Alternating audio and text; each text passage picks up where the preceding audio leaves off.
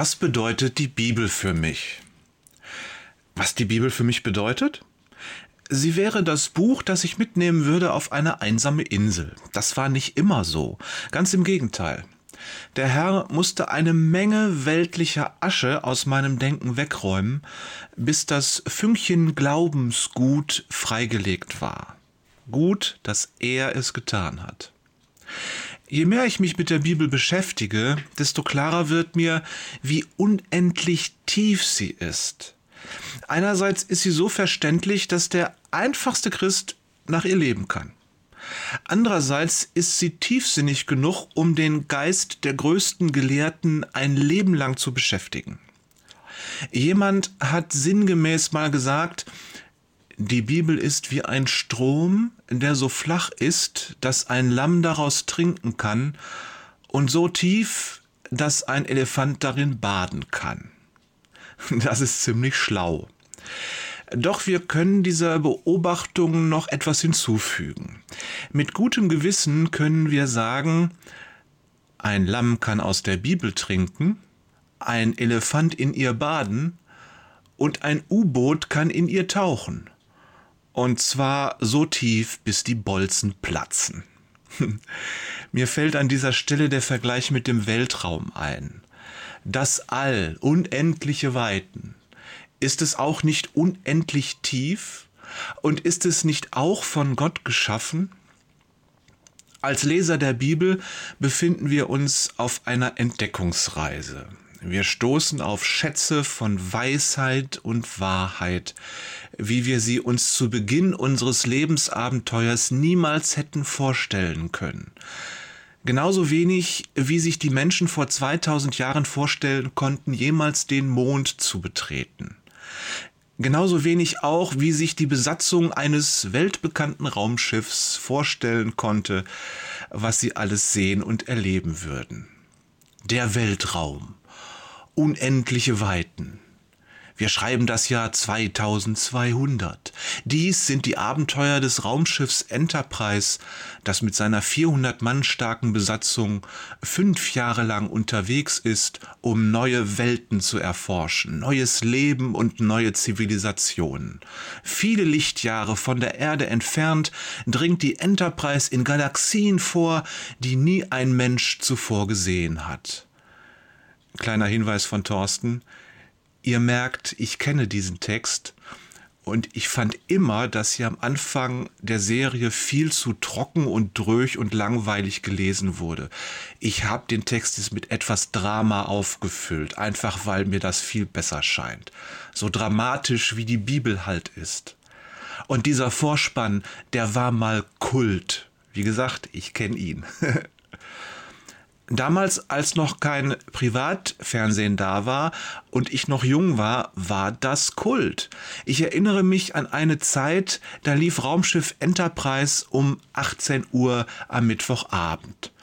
Und Mittwoch war der Tag, an dem ich nachmittags Unterricht hatte. Also jetzt wieder Jörg, nicht Thorsten.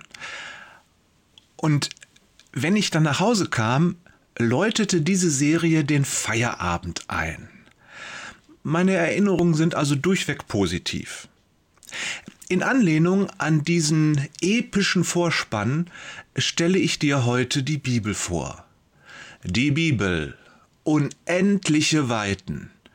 Wir schreiben das Jahr 2022.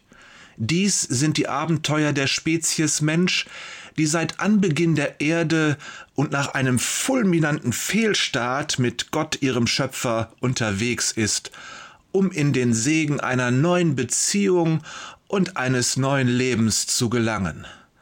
Viel Weisheit und Wahrheit, vom sogenannten gesunden Menschenverstand entfernt, dringt die Bibel in Welten vor, die nie ein Mensch zuvor gesehen hat.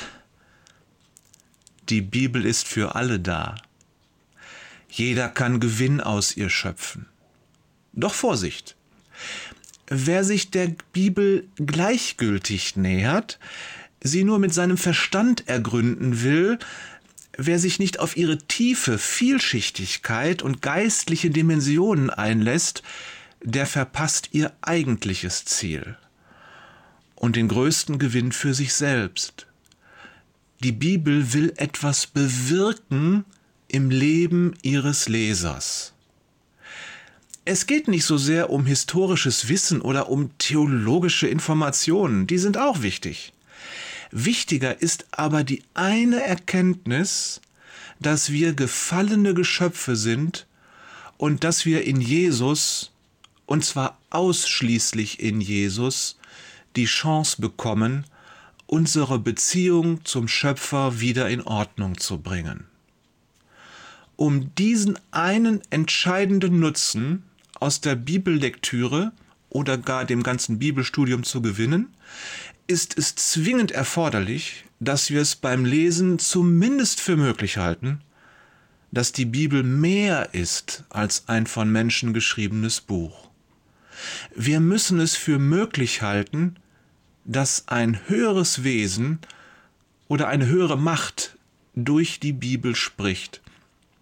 Ich glaube, das ist die Minimalvoraussetzung. Das ist der klitzekleine Funke Glaube. Den schenkt Gott. Ich habe das bei meiner eigenen Bekehrung erlebt. Gott schenkte mir ein Fünkchen Glauben. Jahrelang lag es unter einem Riesenhaufen Asche. Dann eines Tages legte er frei und vorsichtig gepustet und kleine Scheite nachgelegt. Ähm, aber das ist eine andere Geschichte. Der Teufel, die Welt und unser altes Ich wollen es verhindern, doch wenn wir es schaffen, uns mit einem offenen Herzen auf ein erstes Lesen der Bibel einzulassen, dann wird der Heilige Geist seine, in Anführungszeichen, Magie durch sie wirken lassen. Und du wirst spüren, dass etwas in dir aufbricht, dass sich buchstäblich neue Galaxien vor dir auftun. Liebe Grüße von Jörg, der Mr. Spock am liebsten mochte, Peters und Thorsten, live long and prosper, Wader.